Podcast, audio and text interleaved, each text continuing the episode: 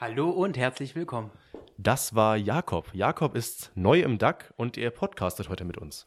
Beim 14. Podcast heute zum ersten Mal dabei.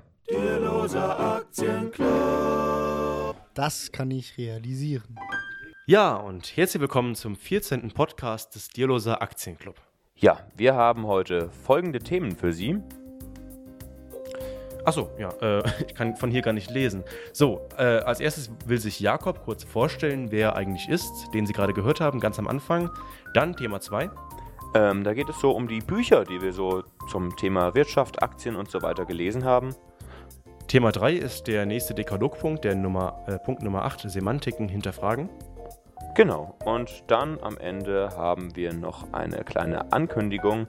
Ähm, und zwar hat sich in unserem Club eine Musikformation gebildet. Uh, wer ist denn das? Hm. Keine Ahnung. Jakob, du bist Punkt 1. Wer bist du denn? Ähm, na, ich bin Jakob, wie schon gesagt, ich bin 29 Jahre. Ich beschäftige mich seit ungefähr zwei Jahren mit ähm, Geldanlage. Das kommt einfach daher, dass man mm, mit Berufseinstieg dann bombardiert wird mit Versicherungen, die man abschließen soll zum Thema Renten, Rentenvorsorge und so weiter. Und ich bin vom Elternhaus her eher ablehnend gegenüber Versicherungen. Ich habe selber sehr wenig Versicherung und ich hatte keine Lust dann auch noch jetzt eine Rentenversicherung anzufangen. Da fing ich an zu lesen. Vor allem diese, ähm, diese Dummy-Bücher, die sind halt sehr, sehr angenehm zu lesen, um sich erstmal ein Thema einzuarbeiten. Die sind auch recht verständlich gearbeitet. Und da kam ich dann halt zu dem Thema ETF. Und ähm, seit zwei Jahren lege ich halt selber in ETF an. Das ist immer ein bestimmter prozentualer Anteil meines Gehalts. Der wird jeden Monat weggespart. Und das ist immer schön, das zu beobachten, wenn man da ab und zu aufs Depot guckt. Und äh, also du bist wirklich erst durch den Berufseinstieg auf das Thema aufmerksam geworden, aber wie kam es denn dazu, dass du dich dann wirklich selbst damit auseinandergesetzt hast und nicht zu einem Berater gegangen bist, wie das vielleicht andere machen? Wirklich aus der Ablehnung her der Versicherung, weil ich nicht wollte, mh, das Geld jemand anderen zu geben, das kostet Gebühren, du weißt nicht, was rauskommt. Ähm, nee, also Grundhaltung gegen Versicherung. Und das hast du aus dem Elternhaus, hast du gesagt, aber deine Eltern haben jetzt selbst keine Aktien oder ETF oder wie ist das? Nee, die sind Hausbesitzer und haben so viele Versicherungen, dass sie es nicht leiden können. Ah, okay. Ja. Ähm, so zum Grundlegend habe ich halt dieses ganz typische, was viele äh, junge Leute machen, glaube ich, diese, diese MSCI World Geschichte, 70 Prozent und beziehungsweise ein bisschen weniger, ähm, 60, 65 Prozent der MSCI World plus Emerging Markets. Und dazu habe ich mittlerweile auch noch einen Immobilien-ETF genommen, hier so ein REIT, um einfach dieses Immobilienthema mit reinzunehmen. Ein REIT, was ist das? Da sind Titel drin, die in ähm, Immobilienfirmen investieren. Und der ist auch weltweit, sodass ich hier also auch wieder ähm, eine weltweite Diversifikation habe und schön abgesichert bin, nach meinem Empfinden. Und hast du da ausschüttende Fonds oder sind die Fonds ähm, thesaurierend? Na, das ändert sich ja jetzt nächstes Jahr. Bisher habe ich ausschüttende genommen, ähm, weil das Steuer einfach ist. Aber das ändert sich ja zum nächsten Jahr äh, durch die Steuergesetzgebung. Mal gucken, was ich dann mache. Hast du dich damit auseinandergesetzt, wie das genau funktioniert? Also wir haben es mal versucht, aber waren nicht so wirklich äh, bemüht, auch da das zu verstehen und haben es dann auch nicht wirklich verstanden.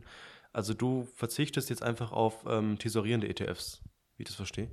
Genau, natürlich hätte ein Tesorierender den Vorteil, dass der äh, über die Jahrzehnte ein paar mehr Prozentpunkte macht, weil er es ja nicht wieder anlegen muss selber.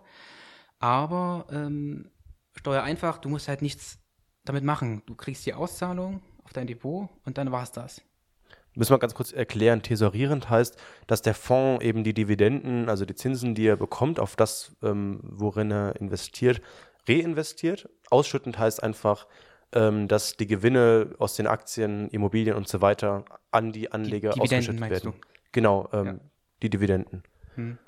Einfach nur, um das äh, Tesorieren nochmal zu erklären. Genau. Und äh, die Steuerreform bezieht sich einfach darauf, ähm, dass dann, wenn der Fonds nochmal ähm, tesoriert, äh, die Steuer so tut, als ob er ähm, das ausschüttet und dann pauschal besteuert, oder? Naja, ähm, bis jetzt war es ja so, man konnte die, äh, die, die, das Finanzamt ein bisschen austricken äh, durch geswappte P äh, ETFs, weil ähm, da gab es keine ausschüttungsgleichen Erträge. Das ändert sich aber, weil der Fiskus wäre das Verdienen was dran an diesen Erträgen und die sind rausgeflogen jetzt werden alle gleich besteuert. Letztlich ist es einfach nur, wann die Steuer kommt, aber so wie ich es verstanden habe, ist es jetzt egal, ob du jetzt tesorierend, ausschüttend oder einen geswappten ETF hast. Also im Grunde ist es gerechter geworden? Es ist dahingehend einfacher geworden, dass es nach meinem Empfinden egal ist, was du nimmst. Ja. Okay. Aber für dich als Anleger ändert sich da was oder kriegst du das überhaupt mit, wenn ähm, der Fonds jetzt anders besteuert wird? Musst du dann auch wirklich was vorschießen oder macht das dann die Fondsgesellschaft? Warum hast du jetzt entschieden, äh, darauf zu verzichten, tesorierende Fonds äh, zu kaufen? Mm, Na, das wäre jetzt eine nächste Frage. Was ist dann eigentlich, wenn der Fonds tesorierend ist und du dann jedes Jahr, nehme ich an, Steuern zahlen musst? Denn der schüttet ja nichts aus. Du musst also theoretisch in deinem Depot Barvorräte haben, dass das ans Finanzamt abgeführt werden kann. Aber das weiß ich noch nicht so genau. Okay. Ich glaube, wir kommen auch ziemlich vom Thema ab. Ja. Das ist ganz schön kompliziert. Das wäre vielleicht ein Thema für den nächsten Podcast, äh, für 2018. Ähm, kannst du gerne Mal wiederkommen. schauen. Aber das war jetzt erstmal Jakob, also deine Vorstellung. Du bleibst ja noch weiter in diesem Podcast natürlich. Und wir kommen, ähm, würde ich sagen, zum nächsten Thema, weil du hast ja schon gesagt, du hast Komma gelesen und ähm, das ist so das Buch, wo du am meisten Wissen daraus gezogen hast, wie du auf dem Markt ähm, aktiv bist, oder? Genau, ähm, das ist sehr schön und, ähm, zu lesen und ich finde auch äh, die Argumentation von dem Autor ist sehr angenehm. Ähm, gibt halt verschiedene Gründe, die er aufführt, warum sollte man das machen und wenn ja, wie. Er ähm, geht natürlich darauf ein, dass aktiv gemanagte Fonds viel zu viele ho äh, hohe Gebühren haben, die einem die Rendite über die Jahrzehnte auffressen. Ja, das sagt ja sogar Warren Buffett. Das finde ich ja ganz witzig, weil Warren Buffett ja mit seiner Holdinggesellschaft praktisch mehr oder weniger selbst einen Fonds leitet, wie auch immer. Und er hat ja ähm, eine Wette abgeschlossen vor ungefähr zehn Jahren, glaube ich, ähm, gegen einen Hedgefonds und hat behauptet, dass eben wer in einen äh, passiven Fonds investiert, dass der auf jeden Fall gegenüber äh, dem Hedgefonds gewinnt. Und es war dann tatsächlich so, dass der Hedgefonds, ich habe das heute gelesen, ähm, irgendwie gute 2% im Jahr erwirtschaftet hat und äh, ja, der S&P 500 halt irgendwie äh, 8% oder so. Ja, ja, das ist schon total interessant, weil die Kosten halt so gering sind, was diese die ETFs stattdessen den aktiven ähm, Fonds im Vorteil haben. Genau. Und da- dann ist es ja auch noch so, dass es überhaupt schwer, schwerfällt, Menschen den Markt zu schlagen. Ja. Also das ist ähm, nicht nur, dass die Kosten da sind, sondern es kommt noch dazu, dass du entweder sehr, sehr, sehr gut sein musst oder ein bisschen Glück haben musst, dass du den Markt schlägst. Ja, das ist ja das, womit sich der Autor dann sehr lange beschäftigt in dem Buch, souverän investieren mit Indexfonds. Ähm, der sagt halt, fast keiner schafft es, das, das zu erreichen und wenn ja, dann nur vorübergehend, ein paar Jahre lang. Und deswegen empfiehlt er halt den normalen, den Kleinanleger, ähm, sie sollen alle ETFs kaufen, dann ziehst du auf den Mittelwert und läufst über die Jahre dadurch eigentlich besser wie aktive Anleger Ja. oder wie Fonds, ein aktiv gemanagter Fonds.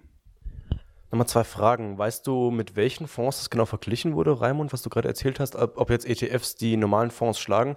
Sind das jetzt normale Rentenfonds mit ganz vielen Staatsanleihen drin oder sind es auch Fonds, wo jetzt Aktien drin sind, wie in ETFs? Äh, das war ein Hedgefonds. Ich weiß nicht, welcher genau das war, aber dieser eine Hedgefondsmanager hat eben gegen Warren Buffett gewettet. Die haben um eine Million Euro, nee, um eine Million Dollar gewettet. Und ähm, ja, Hedgefonds zeichnen sich ja dadurch aus, dass die im Grunde alles drin haben im Depot. Ähm, also hauptsächlich natürlich äh, Papierwerte, also ähm, Aktien und, äh, und Staatsanleihen eben und dann eben entsprechend das Ganze noch äh, mit diversen Zertifikaten und Optionen und so weiter äh, aufpäppeln, um irgendwie noch bessere Renditen zu erzielen. Das Problem bei diesen großen Rentenfonds, sage ich jetzt mal, äh, ist ja immer das, dass die ganz sicher äh, anlegen müssen und deswegen ganz viel äh, Prozent in Staatsanleihen und so weiter stecken, in ganz sichere Anlagen, äh, was man langfristig, wenn man jetzt aber 20, 30 Jahre im Voraus guckt, nicht unbedingt braucht, weil langfristig ist es eigentlich sehr unwahrscheinlich, dass Aktien jetzt nicht steigen und so weiter. Also wenn du wirklich breit diversifizierst in Aktien, bist du eigentlich ganz gut dabei, auf 30, 40 Jahre gesehen. Äh, die Fonds, die müssen aber kurzfristig Sicherheit, äh, Sicherheit schaffen und äh, investieren deswegen in unheimlich sichere Anleihen. Mein erster Punkt zu ETFs. Und mein zweiter, also zu Fonds allgemein. Mein zweiter ist so, äh, bei ETFs bin ich ein bisschen kritisch, nicht jetzt persönlich. Äh, natürlich ist es diversifiziert und du hast ganz viele Aktien drin, aber jetzt so gesamtwirtschaftlich gesehen äh, habe ich das Problem mit, dass ähm, die ETFs irgendwie immer nur so halbsjahr na, äh, nachjagen und eben in die Unternehmen investieren, die sowieso schon groß äh, in den Indizes ähm, vertreten sind und man deswegen eigentlich ähm, diese Unternehmen, die jetzt schon stark sind, noch mehr unterstützt und äh, irgendwie ein bisschen das vernachlässigt, was wirklich gut ist und was nachkommen könnte. Also eigentlich als ETF-Anleger hm, bist du eigentlich immer zu spät, wenn irgendein Trend kommt. Weil der erstens in den Index aufgenommen werden muss, der Wert. Und der muss also erstmal sehr groß werden, dass er da reinkommt, sodass du eigentlich das nicht wirklich machen kannst. Es gibt wo, glaube ich, auch ETFs, diese Momentum-Strategie, was du da gerade erwähnst, machen können. Aber damit habe ich mich nicht so beschäftigt. Nee, aber es ist ja schon so, dass die, ähm, die gängigen Indizes eben in der Welt äh, nach Marktkapitalisierung gewichtet sind. Und dass du in dem Moment, wo du jetzt zum Beispiel in einen S&P 500 äh, zum Beispiel investierst, dass du dann schon sehr viel Geld von deinem, was du da reinsteckst, eben in, was weiß ich, äh, Facebook, Amazon, Google und so weiter steckst, die jetzt im Moment einfach eine sehr, sehr große Marktkapitalisierung haben. Das heißt, es ist praktisch ähm, äh, der umgekehrte Ansatz zur Value-Strategie, weil du kaufst immer das, was die, was die höchste Marktkapitalisierung hat. Ja, da ist halt zu hinterfragen auch wieder, ob ähm, das mit dem Value auch wirklich so erfolgreich ist. Genau, ja, klar, natürlich. Es gibt natürlich auch andere Indizes, also es gibt ja auch ETFs, die ähm, Strategien verfolgen, die eben ähm, nicht direkt nach äh, Indizes eben, eben funktionieren, sondern die dann zum Beispiel andere Kriterien anlegen und trotzdem eben kostengünstig sind, die dann zum Beispiel sagen, okay, das Unternehmen muss, was weiß ich, in den letzten drei äh, Quartalen steigende Gewinne gehabt haben oder äh, ähnliches. Und äh, damit kann man das ja so ein bisschen aushebeln. Also man kann da, also man kann ja gewissermaßen auch praktisch Value-ETFs kaufen. Das ist ja, brauchst du einfach nur die Large Caps kaufen. ETFs, die Large Caps machen. Ja, zum Beispiel. Ja, ja. Wenn man statt zum Beispiel in dem S&P 500 in den Dow Jones zum Beispiel investiert, hat man ja schon ganz andere Werte drin. Obwohl die beiden Indizes ja relativ parallel laufen. Ja, nochmal, also was mich wirklich stört, ich glaube, es gibt mit Sicherheit eine riesige Vielzahl von ETFs und so weiter, äh, aber mhm. es widerspricht so ein bisschen dem äh, Gedanken, dass man als Bürger ähm, irgendwie an der Wirtschaft beteiligt ist, weil dann steht immer wieder noch ein Fonds dazwischen. Der ETF, ja, ist meistens gratis und so weiter, mhm. äh, aber ich kaufe ja den ETF dann bei bei der äh, kommen direkt äh, über ähm, Comstage, bei der Deutschen Bank über DBX Trackers oder BlackRock iShares. Das sind große äh, Vermögensverwalter und die sind dann eigentlich die, die dann in den Aufsichtsräten vertreten sind, weil Tausende oder Millionen von Kleinanlegern ihre ETFs da kaufen. Und das ist halt für mich so ein bisschen das Problem. Aber trotzdem würde ich sagen, äh, ein MSCI World ETF und äh, Emerging Markets ETF oder sowas ist auf jeden Fall besser als ein Sparbuch oder irgendeine, irgendein Bausparvertrag, wo ich nicht weiß, was drin steckt weil da habe ich eine einigermaßen Transparenz. Ich weiß, das sind die so und so viel tausend äh, größten Unternehmen der Welt. Die kaufe ich dann, je nachdem, wie sie vertreten sind, und das kann man irgendwie verstehen, was da drin steckt.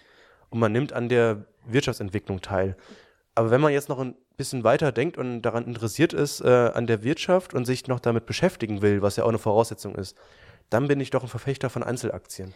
Dann gehst du aber davon aus, dass die ETFs wirklich nachhaltig einen riesengroßen Einfluss auf den Kapitalmarkt ausüben werden. Das weiß ich nicht. Ähm, ich glaube das nicht, weil ähm, die Leute, die richtig viel Geld haben oder Institutionen, die werden nicht wirklich riesengroße Mengen ETFs anlegen. Aber dafür sind es unheimlich viele Menschen, die ein bisschen Geld haben und das ja, ich glaub, das sind aber, aus. Die Kleinanleger sind, glaube ich, so 10% am Aktienmarkt, mehr sind die nicht. Weiß ich nicht, aber vielleicht ist es ja am Kommen. Also es sind jetzt natürlich nur Vermutungen von mir und das sind jetzt theoretische Probleme. Ja.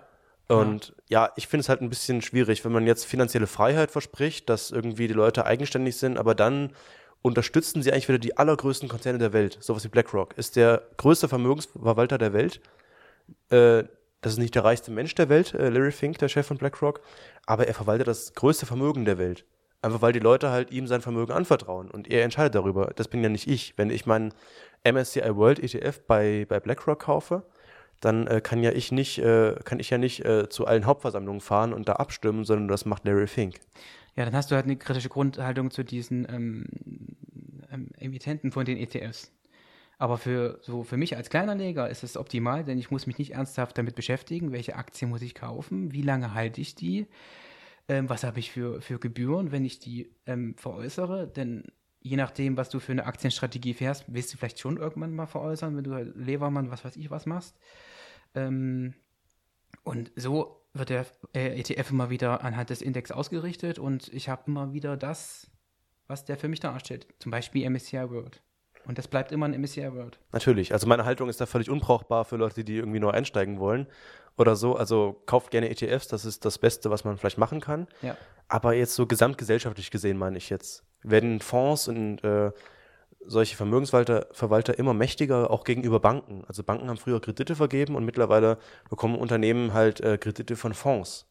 Einfach weil die Leute halt immer mehr in Fonds investieren, auch über ETFs und so weiter. Ja, aber die, was weiß ich, wenn du eine Apple kaufst, die, wird, die Firma wird auch immer reicher. Ja, natürlich. Ist irgendwie zwiespältig. Aber. Ja. Also das muss man halt bedenken, wenn man sich irgendwie äh, dafür interessiert. Aber natürlich für den Einstieg sind ETFs super, würde ich sagen. Man diversifiziert, man Mhm. ist an den Aktienmärkten beteiligt, man sieht erstmal, wie das funktioniert, dass man mal ins Minus gehen kann, mal ins Plus und äh, lernt dann das auszuhalten, dass äh, die ganzen Anlagen auch mal schwanken. Und ich, für mich zumindest, ähm, hab's dann auch gern, dass ich mir einzelne Aktien kaufe. Wobei ich da jetzt auch nicht der Profi bin. Na, das Schöne, da, das, der Vorteil ist ja für dich, du hast keine Gebühren. Denn ich zahle ja, was weiß ich, 0,2 bis 0,8 Gebühren pro Jahr, aber du nicht. Du hältst die und das kostet ja eigentlich kein Geld. Und dann ist es halt auch natürlich so, dass ähm, wenn man sich irgendwie so die Wirtschaft zum Hobby gemacht hat, dass es dann einfach Spaß macht, Soll ja Einzel- Leuten Spaß machen. dass es einfach Spaß macht, in Einzelaktien zu investieren. Weil man dann eben so ein bisschen mit den Unternehmen so mitfiebert und Geschäftsberichte liest und was weiß ich und, und guckt, wie jetzt die neuesten Zahlen ausgefallen sind und sich dann überlegt, oh, die Zahlen sind schlecht ausgefallen, aber meine Strategie sagt Buy and Hold, deswegen verkaufe ich trotzdem nicht und so und das macht dann halt auch einfach Spaß. Wir sind wieder völlig vom Thema abgekommen. Der, das Thema ist nämlich Bücher. Ach ja, genau. Pascal, welches Buch hast du denn zuletzt gelesen? Lass uns erstmal anfangen, was wir zuerst gelesen haben. Wir haben nämlich die Reihe Reich werden für Anfänger mit Niklas, der hat nämlich gerade die beiden Bücher Alles über Aktien von, wie heißt der? Äh, Joachim Brandmeier. Joachim Brandmeier und Der reichste Mann von Babylon. Das ist so ein Buch mit äh, fünf, sechs, sieben eigentlich so Kurzgeschichten. Da geht es eigentlich echt nur so um Mindsetting, also wie man überhaupt über Geld nachdenken könnte. Äh, die habe ich auch relativ am Anfang gelesen. Alles über Aktien war auch so mein allererstes Buch, was ich gelesen habe. Und das ist relativ einleuchtend. Da wird erstmal alles erklärt, was überhaupt Aktien sind und so weiter. Muss man erstmal verstehen. Es ist so ein, so ein kleines äh, Pseudolexikon. Also es gibt irgendwie so zu allen Begriffen, die man so an der Börse immer mal wieder hört, äh, stehen so, so zwei Seiten drin, ähm, um das eben irgendwie kurz zu erklären. Genau. Dann haben wir noch stehen Rich Dad Poor Dad von, ähm, wie heißt er nochmal? Robert Kiyosaki. Genau, habe ich auch gerade fertig gelesen. Du hast es auch gelesen, oder? Ich habe das auch vor einiger Zeit gelesen. Es ja. ist jetzt kein theoretisch anspruchsvolles Buch. Es geht auch nur so, es sind auch nur so ein bisschen äh, Geschichten einfach von seiner Pseudo-Kindheit, glaube ich sogar. Ich glaube, er hatte Ich- gar nicht mal einen reichen und einen armen Vater. ich weiß es nicht so ganz. Aber ja. es ist irgendwie ganz verständlich formuliert, äh, dass halt äh, Menschen, die jetzt irgendwie auf finanzielle Sicherheit aus sind, auch keine schlechten Menschen sind und auch keine dummen Menschen. Äh, aber das einfach, wenn man irgendwie reich werden will oder so, ähm, man auch mal riskant äh, leben muss und äh, einfach, da geht es auch so um Verantwortung, Übernahme, also Übernahme der Verantwortung für sich selbst, dass man irgendwie sagt, äh, alles, was irgendwie schlecht läuft, dafür bin ich selbst verantwortlich, weil erst wenn ich das denke, dann kann ich eigentlich meine eigenen Fehler auch wieder ausbügeln und es besser machen. Ja, die Botschaft des Buches ist eigentlich äh, total simpel. Also im, Grunde genommen, das, was, was es mir auch mit auf den Weg gegeben hat, ist eben äh, Vermögenswerte kaufen und äh, keine Verbindlichkeiten. Und äh, Kiyosaki meint mit Vermögenswerten eben alles das, was nachdem ich es gekauft habe, Geld einbringt. Und Verbindlichkeiten ist alles das, was ich, nachdem ich es gekauft habe, Geld kostet. Und wenn halt irgendwie so der autonormal Mittelschichtmensch sagt, ich habe mal, habe mal wieder ein bisschen Geld investiert in ein neues Auto, dann ist das halt keine Investition, sondern eine Verbindlichkeit, weil ein neues Auto kostet natürlich immer wieder Geld. Das muss zur Inspektion, das braucht neue Reifen, das braucht Sprit und so weiter. Und ähm, diese einfache Botschaft, also die ist wirklich sehr, sehr simpel, ähm, bringt er halt sehr, sehr anschaulich rüber, so dass es halt ja im Kopf einfach Klick macht und hängen bleibt. Ja, was mir da beim Lesen immer auffällt, was mir auch bei ähm, Die Kunst über Geld nachzudenken ähm, von äh, André Costolani? André Costolani aufgefallen ist, ist, dass die, die halt dann irgendwie relativ erfolgreich sind am Ende, zwischendurch auch wirklich bitterarm sein scheinen. Also die verlieren teilweise alles und fangen einfach von Null auf an. Und ähm, es gibt ja viele Leute, die halt meinen, sie können nichts zurücklegen, sie können nicht sparen und so weiter. Ähm, da merkt man halt, dass die, die es wirklich wollen, es irgendwie auch schaffen. Mit viel Glück vielleicht. Man kann es auch nicht von allen verlangen. Also die haben auch ein ganz anderes Leben natürlich. Aber die, die halt ganz reich irgendwann werden, die haben auch, auch diese Phasen. Das sind nicht Leute, die reich geboren werden und reich bleiben und so weiter, sondern es sind einfach Leute, die es unbedingt wollen, die irgendwie alles dafür geben, reich zu werden und äh, schaffen es dann irgendwie. Ob es dann alle schaffen, weiß man nicht. Ja, ähm, es gibt wahrscheinlich wenige Bücher, die jetzt wirklich sagen, was man wirklich kaufen kann oder und was nicht, äh, was jetzt erfolgsversprechend ist. Costolani ähm, und ähm, schon wieder den Namen vergessen, Rich Dad Poor Dad, äh, Kiyosaki, nee, Ja, Kiyosaki, genau, ja. Kiyosaki, ähm, haben auch bei den Immobilien, glaube ich, vor allem investiert. Nee, Costolani gar nicht. Costolani gar nicht. Cost Costolani äh, war äh, absoluter Börsenspekulant. Hm. Ist auch der Typ gewesen, der sich selbst immer als Spekulanten bezeichnet hat und nicht als Investor. ja. Genau. Aber der hat eben auch gesagt, dass er auch schon mal pleite war zwischenzeitlich. Und der war ja derjenige, der gesagt hat, wenn ich bei 51 Prozent meiner Geschäfte gewinne, dann ist alles gut. Also das waren jetzt alles so Bücher, so dieses Mindsetting erstmal, dass man überhaupt erstmal auf die Idee kommt, ähm, für sich selbst nachzusorgen, äh, vorzusorgen und nicht äh, sich auf den Staat zu verlassen und äh, was überhaupt Finanzmärkte sind, wie sie funktionieren, was Aktien bedeuten und so weiter. Dann gibt es auch ähm, theoretische Bücher, da haben wir zum Beispiel, also ich habe zum Beispiel ähm, Luhmann gelesen, die Wirtschaft der Gesellschaft, relativ soziologisch, theoretisch. Das ist jetzt aber nichts, was praktisch ähm, auf dem Kapitalmarkt hilft. Ja, da habe ich auch mal reingelesen, nachdem du mir das gegeben hast. Ähm, aber ich bin ehrlich gesagt nicht so weit gekommen. Ich ich habe mir auch nicht wirklich die Zeit dafür genommen. Wahrscheinlich hätte ich einfach mir, ich hätte mich einfach mal ein paar Stunden hinsetzen müssen und mal richtig reinlesen müssen. Und Im Endeffekt habe ich es im Zug gelesen und habe irgendwie 20 Seiten gelesen und dann habe ich es wieder verloren. Ja, es ist jetzt auch kein Buch wirklich, ähm, was jetzt irgendwie weiterhilft. Das ist wirklich äh, soziologische Systemtheorie. Es ist sehr, sehr, ab, ähm, Sehr theoretisch, ja. sehr theoretisch. Es hilft nicht weiter. Aber es hilft vielleicht irgendwie einen Gesamteindruck zu bekommen von der Wirtschaft. Ähm, wie alle theoretische Li- Literatur zum Beispiel. Hast du auch noch Piketty gelesen? Ja, genau. Buch? Ich ähm, habe Piketty gelesen in meinem letzten Urlaub. Das war jetzt vor ähm, drei Wochen, glaube ich, drei, vier Wochen. Ähm, das Kapital im 21. Jahrhundert. Das war sehr spannend, weil Piketty mit seinem Team da eben zusammen Wirtschaftsdaten der letzten 300 Jahre ausgewertet hat. Du hast es durchgelesen? Nee, ich habe es ungefähr zu zwei Dritteln gelesen. Ah, Ich okay. bin jetzt noch dran. Äh, ich habe jetzt diese Woche mal wieder ein bisschen reingelesen. Und naja, er prangert eben so ein bisschen an, dass, dass äh, die, die Ungleichheit immer größer wird. Ähm, das, ja gut, äh, kann man anprangern oder auch nicht. Ähm, aber auf jeden Fall, was spannend ist, ist, dass er eben sagt, dass das 20. Jahrhundert zum Beispiel eine totale Sondersituation ist. Und ähm, dass wir praktisch vorher hatten, hatten, hatte die Gesellschaft kaum Aufstiegschancen, weil das Wachstum klein war und jetzt im 21. Jahrhundert wird das Wachstum wieder klein werden, weil wir eben diese ganzen Krisen des 20. Jahrhunderts nicht mehr haben, die Weltkriege und so weiter. Ja, genau. Ich fand es damals gar nicht mal so anprangend, als ich gelesen habe. Vielleicht bist du auch ein bisschen weitergekommen als ich. Ich habe, glaube ich, so die Hälfte geschafft. Ich weiß gar nicht mehr genau. Ich lese Bücher manchmal einfach nur an und höre dann wieder auf, weiterzulesen. Ja, ähm, ich fand es erstmal interessant, auch wie er das überhaupt ähm, misst. Also so volkswirtschaftlich erstmal zu sehen, ähm, wie überhaupt Ungleichheit gemessen werden kann. Also er redet ja dann so von Jahresnettoeinkommen der, der Nation oder sowas und ähm, wie dann überhaupt diese Vermögensverteilung sich entwickelt. Und das ist ja wirklich, das geht bis äh, zu 1700 zurück und dann kann man da bei Graphen sehen, wie so ungefähr sich die Vermögensverteilung und die Einkommenssituation verändert hat. Genau, ja. Also theoretisch interessant zu lesen, auch nichts Praktisches. Naja, also es ist ähm, schon so, dass wenn man äh, Theorien liest, dass einem das auch in der, Prax in der äh, dass einem das auch in der Praxis weiterhilft, auf jeden Fall. Weil man hat das ja im Hinterkopf und wenn man jetzt, ähm, äh, gut, da wird es jetzt sehr speziell, also aber ich sag mal bei Piketty ist es doch so, wenn ich jetzt äh, irgendwie davon ausgehe, dass wir jetzt eine, ein, ein schwächeres Wachstum in Zukunft haben werden, ähm, weil oder, oder das Wachstum immer mit Bevölkerungswachstum auch zusammenhängt, dass wir zum Beispiel in Europa und in Amerika schlechte Aussichten auf ähm, weiteres Wachstum haben, weil wir einfach eine Demografie haben, ähm, die so aussieht, dass die Erwerbstätigen weniger werden. Da ist es unwahrscheinlich, dass das Wachstum groß ausfallen wird, dass es vielleicht auch schlau ist, in äh, Emerging Markets zu investieren. Ja.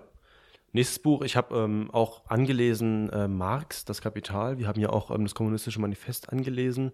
Da sieht man so ungefähr mal, wie Marx denkt, weil Marx ist ja schon relativ zentral, so in der Sozi äh, sozialistischen, kommunistischen Theorie oder Ideologie zumindest. Ist auch, ist auch zentral in der, in der Ökonomie. Ja, nicht wirklich. Ähm, Doch, Marx ist einer der Klassiker. Natürlich ist ein Klassiker, aber jetzt heutzutage nicht mehr. Also die Neoklassik ähm, basiert nicht unbedingt auf der marxistischen Ökonomie. Naja, vielleicht nicht, aber es ist schon, also ich glaube, wenn man Volkswirtschaftslehre studiert, gehört Marx absolut dazu. Würdest du einen V- äh, VWLer mal fragen? Ich weiß es nicht. Also Ich- ich glaube es eher nicht, dass die Marx lesen. Die lesen wenig, glaube ich. Es kommt vielleicht auf die Uni an. An meiner Uni nicht. Ich weiß es nicht. Also ich wüsste, Vielleicht, vielleicht fällst du jetzt aber auch vorschnelle Urteile. ich wüsste nicht, dass an meiner Uni ähm, in VWL ähm, Pflichtmodul äh, irgendwie Marx ist. Äh, wahrscheinlich nur aus Interesse dann. Aber ich glaube, man kommt an Marx ganz gut vorbei, wenn man VWL in Frankfurt studiert. Wo es woanders ist, schreiben Sie uns gerne an vorstand.aktien.net, falls Sie irgendwo VWL studieren und Marx lesen mussten. Sie können uns auch gerne anrufen und eine Nachricht hinterlassen unter der Nummer 0911 30844 41 3 11. Okay, äh, gehen wir mal weiter. Also nicht weiter. Marx wollte ich sagen. Also es ist interessant zu lesen, auf jeden Fall. Es liest sich eigentlich auch ganz gut. Ich habe halt irgendwann aufgehört, weil ich dann irgendwas Besseres gefunden habe oder weil ich später weiterlesen wollte. Ich habe immer noch mein Lesezeichen im Buch stecken. Das heißt, ich kann jederzeit wieder anfangen zu lesen. Vielleicht morgen. Und was liest du aktuell? Was lese ich denn aktuell? Ich habe ähm, zum Beispiel diesen Kahnemann von dir, Schnelles Denken, Langsames Denken. Mhm. Äh, Ja, das ist jetzt, jetzt nicht so wirtschaftsfokussiert. Genau, ja, also aktuell irgendwie nicht so richtig viel. Ich muss mal wieder irgendwas anfangen. Ich wollte jetzt eigentlich dieses ähm, äh, Denke nach und werde reich, da kommen wir aber nochmal gleich dazu. Das habe ich Ja. mir jetzt gerade bestellt. Genau. Und hat das auch schon angelesen. Ich habe es mir auch die Woche gekauft. Genau. Das war ganz witzig. Wir haben nämlich, ähm, wenn Sie auf unserer Facebook-Seite waren, haben Sie es gesehen. Wir haben ein Feature mit Rainer Zietelmann gesehen. Ähm, und der hat die, das Buch geschrieben, ähm, Die Psychologie der Superreichen. Ähm, das war eine seiner Doktorarbeiten. Ich glaube, der ist zweifacher Doktor mittlerweile. Ähm, und der hat eben erzählt, dass eben viele reiche Leute ähm, so Reichtumsliteratur eben gelesen haben. Und zum Beispiel hat er gesagt, der Klassiker ist da von Napoleon Hill, Denke nach und werde reich. Und da haben Pascal und ich uns natürlich gleich gedacht, na gut, das holen wir uns. Und der Pascal hat sich gleich bestellt und ich habe es mir äh, spießerhaft im Laden auf der Straße gekauft. Ähm, ja, und ich habe schon die Hälfte gelesen. Es ist irgendwie doch nicht so viel und so ergiebig, aber nächste Woche werden wir dann das zu einem unserer Themen machen.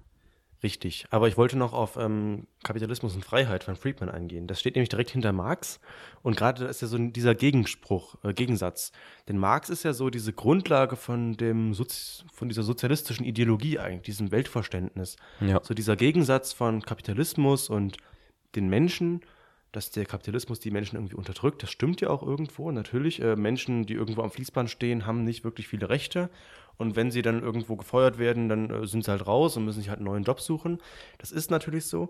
Aber der Liberalismus mit Friedman zum Beispiel, der geht einfach davon aus, mit der Grundfrage, ja, wie entsteht eigentlich Kapital und äh, wie wird das überhaupt aufrechterhalten und äh, produktiv eingesetzt? Also so erstmal, Marx denkt erstmal, Kapital wäre irgendwie da und das unterdrückt dann die Menschen und äh, entsteht irgendwie so anders. Ähm, er ähm, stärkt sich dann so selbst, indem es einfach die Menschen unterdrückt.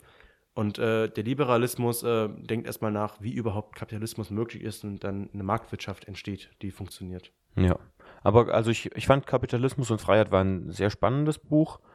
Ähm, mir war es aber auf jeden Fall zu extrem. Also ich meine, ähm, Milton Friedman äh, spricht sich ja in dem Buch irgendwie äh, dafür aus, dass möglichst alles irgendwie privatisiert wird und dass äh, der Staat wirklich nur noch die, die allerhöchsten Kernkompetenzen irgendwie ausführt und nur noch den Markt regelt und dass äh, die Schule privatisiert werden muss und dass die Medizin privatisiert werden muss und dass es im Grunde genommen dumm ist, wenn es einen Lizenzzwang für Ärzte gibt und der Markt soll doch entscheiden, welcher Arzt der beste ist und so weiter.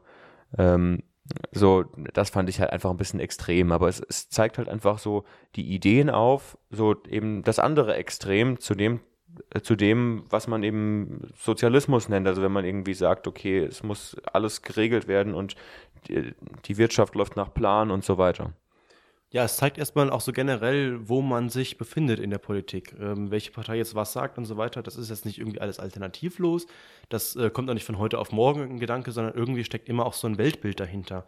Und wenn man dieses Weltbild verstehen will, dann hilft es auch, so die Theoretiker dahinter zu lesen. Die sind oftmals extrem, ähm, aber so ist das nun mal. Damit muss man irgendwie auskommen in Gesellschaftswissenschaften. Ja, und ich glaube, damit sind wir eigentlich jetzt auch schon fast an unserem dritten Punkt angelangt, wenn du das gerade schon sagst, dass es überall ähm, Genau, ich wollte noch was beisteuern. Ach, ach so, okay. Naja, gut, okay. Dann, äh, ja. Ein Buch hätte ich noch beizusteuern, und zwar Bodo Schäfer, ähm, die erste Million in sieben Jahren. Ähm, der schreibt halt erstmal sowas zum Thema, dass man erstmal sich überlegen sollte, was ist Reichtum und warum ist das negativ behaftet? Wie erreiche ich selber Reichtum? Ähm, da geht es halt los, erstmal sparen, ähm, Konsum überdenken, was man konsumieren möchte und was nicht. Er gibt auch Tipps, wie erreicht man äh, seinen persönlichen Reichtum, zum Beispiel, indem man, wenn man eine Gehaltserhöhung bekommt, die Hälfte wegzusparen und solche Dinge. Und äh, gegen Ende des Buches konkretisiert er das.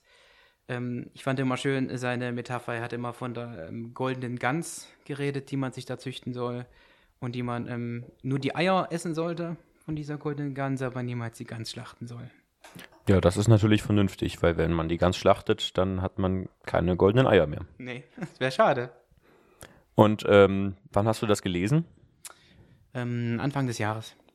Und bist du schon auf dem Weg zur ersten Million? Mm, na, mit Bayern Holders? Ja, bestimmt. Äh, Ist alles relativ. Okay, ja, also weil ähm, das heißt ja irgendwie, der Weg zur ersten Million in sieben Jahren oder so, ist das realistisch? ähm, er stellt selber fest gegen Ende des Buches, dass man das als ähm, im Angestelltenverhältnis vielleicht erreichen kann in 10, 20, 30 Jahren oder was. Aber wenn man wirklich reich werden will, dann muss man ein Unternehmen gründen. Da muss Okay. man irgendwas machen, dass richtig viel Geld reinkommt. Aber als Angestellter ist schwierig. Okay. Ja, hast du irgendwie vor, ein Unternehmen zu gründen oder so? Ähm, naja, ich hatte anfangs nicht erwähnt, ich bin Apotheker. Ähm, ich hatte ähm, persönlich überlegt, ob ich eine Apotheke kaufen will oder nicht, aber ich habe mich da noch nicht entschieden. Okay. Ähm, ja, also ich meine, Apotheke kaufen ist ja vielleicht auch nicht ganz unriskant, ähm, wenn man sich überlegt, dass das äh, so, so der Internetmarkt äh, zum Beispiel für, für Medikamente ja auch zunimmt und die Frage ist, inwiefern das liberalisiert wird oder eben nicht. Ja. Aber dafür zittern die Apotheker immer. Ja. Das ist das große Angstthema der Apotheker, dass alles li äh, liberalisiert wird und dass alle Leute nur im Internet bestellen, aber es kommt sowieso anders. Okay. Gut. Warum kommt es anders? Weil jede Prognose ähm, immer falsch ist. Okay. Dann sind wir beim letzten Thema. Ja, genau. Darauf wollte ich eben sagen, weil du eben gesagt hast, es gibt überall so diese, diese Meinungen, die dahinter stecken, wenn Leute was sagen. Äh, wir kommen heute zu unserem achten Punkt des Dekalogs und der heißt Semantiken hinterfragen. Ja, der heißt so. Ja. Was meinen wir denn damit, Pascal? Ja, äh, ich glaube, der Punkt kommt von mir. Das ist ein ganz toller Fachbegriff. Ich kenne ihn aus der Soziologie. Es gibt ihn auch in der ähm, Sprachwissenschaft. Genau, also grundsätzlich ist eine Semantik erstmal die Bedeutung von etwas, was gesagt wird. Richtig. Und in der Soziologie gibt es ähm, auch von Niklas Luhmann eben, ähm, ich glaube, ein zwei- oder dreiteiliges Werk ähm, Gesellschaftsstruktur und Semantik.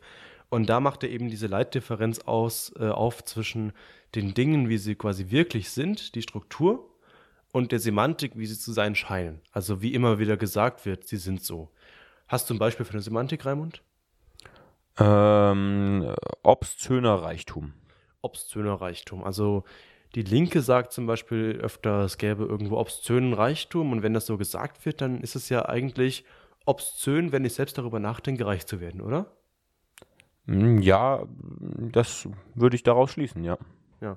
Und das sind einfach so Weil, Dinge- weil reich kann ich ja nur werden, indem ich irgendwie andere Leute übers Ohr haue oder indem ich ein besonders fieser Typ bin oder so. Genau. Und das sind einfach so Dinge, die werden immer wieder gesagt und das hört sich auch ganz gut an, wenn man jetzt nicht selbst reich ist. Ähm, aber es stimmt vielleicht nicht unbedingt, weil ähm, indem man reich ist, kann man ja auch Geld spenden, man kann vielleicht äh, in Dinge investieren, die hilfreich sind. Also reiche Leute helfen ja irgendwo auch. Also natürlich bringt das nichts, wenn die Gesellschaft völlig ungleich ist. Aber wenn ich selbst irgendwo ein bisschen wohlhabender bin und mich selbst nicht immer nur um mein eigenes Geld kümmern muss, sondern ein bisschen auch ähm, für andere denken kann und nicht jeden Tag äh, darüber nachdenken muss, äh, selbst irgendwo nicht zu kurz zu kommen, dann kann ich ja eigentlich auch ein ganz äh, guter Teil der Gesellschaft zum Beispiel sein. Ja, auf jeden Fall. Auch außerdem muss man darüber nachdenken, dass wenn man äh, Geld verdient und reich wird, ähm, das Geld kommt ja nicht von ungefähr. Also es ist, also natürlich, man kann Geld damit verdienen, indem man irgendwie andere übers Ohr haut, indem man Leute betrügt oder so. Aber in der Regel, wenn ich, wenn ich langfristig gutes Geld verdienen will, dann muss ich Leuten was bieten. Und äh, ich, ich zum Beispiel verdiene jetzt mein Geld damit, dass ich Musikunterricht gebe. Und ähm, ich denke, das ist eine Win-Win-Situation, wenn der Musikunterricht vorbei ist. Derjenige, der zu mir kommt und mir die 20 Euro in die Hand drückt, äh, der nimmt Wissen mit und äh, Stoff für seine nächste Woche, ähm, damit er was üben kann und so weiter. Und ich freue mich drüber, dass ich die 20 Euro in der, in der Tasche habe, da kann ich abends einen trinken gehen. Und wer von euch beiden beutet jetzt wen aus? Dein Schüler dich oder du deinen Schüler? Ja, das ist die Frage. Niemand. Niemand beutet, niema, äh, niemand beutet einen von uns beiden aus, würde ich sagen. Oder auch sowas, was immer gesagt wird, scheitert der Euro, scheitert Europa, ist auch so eine Semantik, oder? Ja, das ist äh, ja eine ganz fatale Semantik. Also, wir haben ja schon mal festgestellt in irgendeinem vorherigen Podcast, den wir nachher verlinken, ähm, haben wir ein bisschen den Euro analysiert, wie er eigentlich funktioniert mit diesem Target-2-Salden zum Beispiel, dass die Euro-Staaten eigentlich so verdeckte Schulden untereinander aufbauen, die äh, aber nicht wirklich thematisiert werden und dass der Euro einfach durch seine Funktionsweise, also seine Struktur, im Grunde Europa spaltet. Ja, und auch, vereint. und auch dadurch, dass wir eben ähm, eine Währungsunion haben, aber keine Wirtschaftsunion. Wir haben einfach unterschiedliche Wirtschaftsgebiete. Ich meine, natürlich, die haben wir innerhalb Deutschlands auch, aber in Deutschland haben wir einen Länderfinanzausgleich, der das eben regelt, dass ein wirtschaftlich schwaches Gebiet wie, was weiß ich, MacPom äh, durch ein wirtschaftlich starkes Gebiet wie Hessen oder Bayern eben unterstützt wird. Genau, und eben das fehlt in Europa. Und indem man aber immer wieder den Fehler quasi übersieht und dann noch sagt, äh, wer den Fehler nennt, der spaltet Europa, das hilft dann nicht weiter. Es ist ja nicht so, dass man antieuropäisch ist, wenn man jetzt sagt, der Euro ist irgendwie falsch konzipiert. Wir müssen Genau, aber von ja. vorne anfangen. Aber indem man immer wieder sagt, äh, wenn das und das scheitert oder wenn irgendjemand das kritisiert, ähm, was ja völlig legitim ist, äh, der wäre dann ein Spalter und würde irgendwie Europa verhindern oder irgendwie wieder abschaffen wollen. Also das ist irgendwas, was dann politisch völlig fatal ist, denke ich. Und ist auch so eine Semantik, die man unbedingt hinterfragen sollte. Ja. Und ich denke, dass es aber auch äh, etwas ist, was, was viele Menschen verstehen und weswegen auch eben äh, Parteien wie, was weiß ich, eine AfD zum Beispiel groß werden, weil die eben äh, natürlich dann eine andere Semantik nutzen und dann äh, sowas sagen, wie es gäbe in der Politik Denkverbote oder so. Ja. Was ich bei dir interessant fand, Jakob, äh, du hast erzählt, dass deine Eltern eigentlich mit dem Finanzmarkt oder so nichts zu tun haben wollen oder mit Finanzinstitutionen, aber du hast dann irgendwie plötzlich äh, über ETFs Bücher gelesen. Also das, du hast ja irgendwie so einen Sprung gewagt, äh, der vielleicht gar nicht vorgesehen war, oder? Also man hätte ja auch irgendwie denken können, wenn die Eltern äh, die quasi abraten, irgendwie äh, was, irgendwas mit Finanzen zu tun zu haben, dass du dann einfach Geld aufs Sparbuch legst und nichts anderes machst, oder? Naja, aber dann kriegt man ja nicht wirklich Zinsen dafür. Ähm, das, ich glaube, so eine Grundhaltung ist immer bei mir persönlich da gewesen, sich mit Geld zu beschäftigen. Irgendwie macht einem das schon Spaß. Vielleicht nicht so wie euch beiden mit, mit den Aktien noch speziell einzeln kaufen, aber ich habe auch so meinen Spaß dran. Ja, da muss man erstmal zu kommen, das wollte ich ja sagen. Weil viele denken ja gar nicht mal drüber nach, überhaupt darüber nachzudenken, anzufangen, darüber nachzudenken oder sowas. Ja, eben. Also wenn ich, wenn ich irgendwie meine Studien, wenn ich meine Studienkollegen frage, ähm, oder naja, man unterhält sich irgendwie eigentlich eher selten drüber, aber so, wenn, wenn ich halt so erzähle, ja, also ich lege halt mein Geld in Aktien an und ich, äh, wenn ich fertig bin zu studieren, dann gehe ich mit 10.000 Euro auf dem Depot aus dem Studium, dann, dann werde ich groß angeguckt und was, du legst dein Geld in Aktien an, so, was bist du denn für einer, so ungefähr.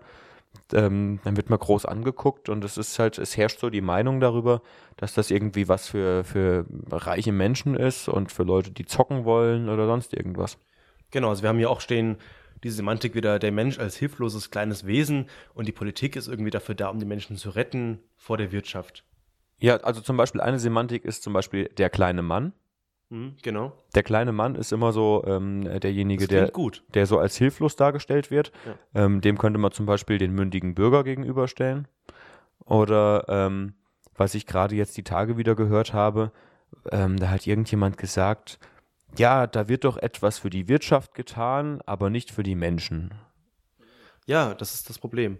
Aber auch wenn du jetzt als Politik äh, das Programm hast, ähm, der mündige Bürger und der ist irgendwie für sich selbst verantwortlich, es kommt ja auch nicht bei allen gut an. Also nicht jeder Mensch, äh, nicht, dass er nicht dafür da ist oder es nicht kann, sondern er will es vielleicht nicht. Und ähm, Das kann ja sein, natürlich. ja, es ist einfach wirklich problematisch, wirklich das zu ähm, verallgemeinern und äh, nur Politik für den kleinen Mann zu machen oder für den mündigen Bürger, der irgendwie ein selbstständiger, äh, wie auch immer, Freischaffender ist, äh, es sind einfach nicht alle Menschen gleich. Und ähm, das muss man auch bedenken. Deswegen ist es auch schwierig, wirklich äh, in die Politik zu gehen und sagen, die Politik ist eigentlich nicht verantwortlich, der Mensch muss mal irgendwas machen.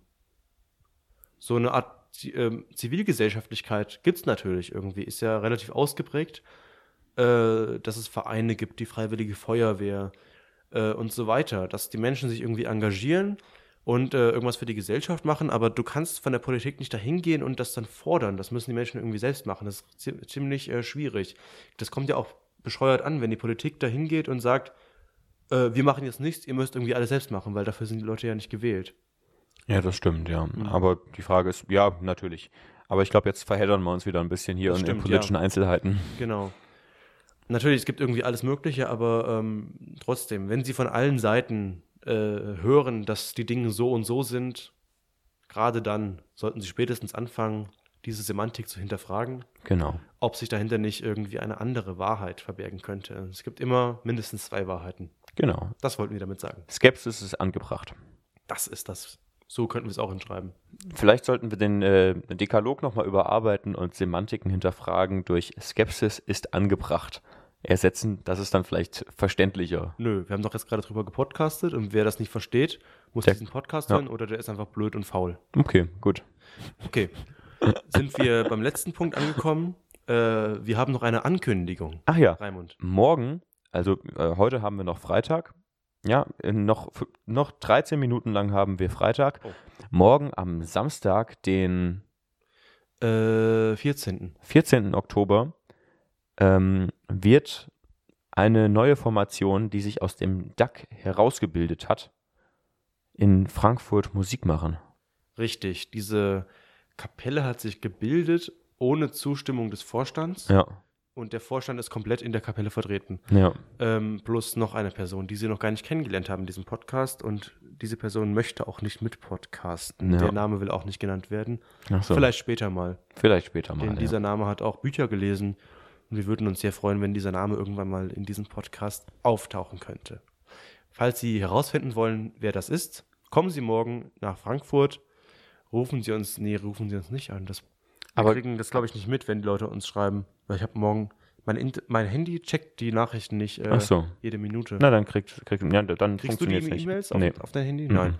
Lassen Sie es, kommen Sie einfach nach Frankfurt und äh, mit viel Glück finden Sie uns. Wir haben ähm, ein DIN A3-Plakat dabei, das ist so grün mit einem Farbverlauf nach weiß und wir verteilen Visitenkarten. Achso, Mehr die, äh, die Gruppe heißt übrigens Gituba Trio. Gituba Trio, die Aktienkapelle. Völlig verrückt. Und äh, die Website dieses Trios ist kapelle.aktien.net. Mit. Ja. Und Sie können die Kapelle genauso anrufen wie uns unter der Nummer 0911 30844 4 1 3 11. Okay.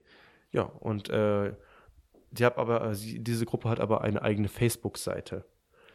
Ähm, die heißt Aktienkapelle oder so auf Facebook. Ja. Und unsere Facebook-Seite ist, ähm, heißt DAC, Dierlose Aktienclub. Wir sind auch auf Instagram, Twitter, Twitter ja. Und wir sind auch per E-Mail erreichbar. unter Vorstand at Aktien.net. mit C.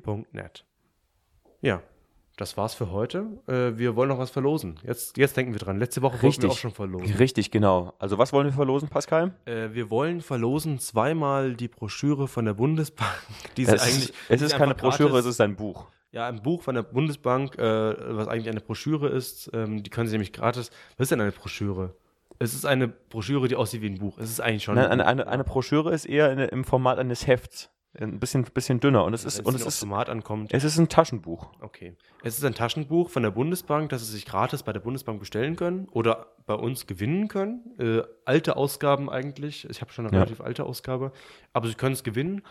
Ähm, Sie müssen äh, folgende Frage beantworten. Oder, äh, warte mal, Sie müssen keine Frage beantworten. Sie müssen eine E-Mail ansenden an vorstand.aktien. Mit C. .net und zwar, welche großen Anlagefehler Sie schon gemacht haben oder falls Sie noch gar keine Fehler gemacht haben, warum nicht oder welche Fehler Sie befürchten und warum Sie deswegen noch nie angefangen haben, Aktien zu kaufen oder irgend sowas. Unter allen, unter allen Teilnehmern verlosen wir zwei Pakete. Das ist einmal das Buch. Wie heißt das Buch? Das Buch heißt Geld und Geldpolitik Ja, und ich lege noch auf jedes Buch eine CD von mir oben drauf. und ich lege noch einen Sticker oben drauf. Oho. Oh. Gut, dann war's das für heute. Ja, over and out. Nee, nee, Achso, Falsch. Äh, schöne Grüße. der Duck. Over and out.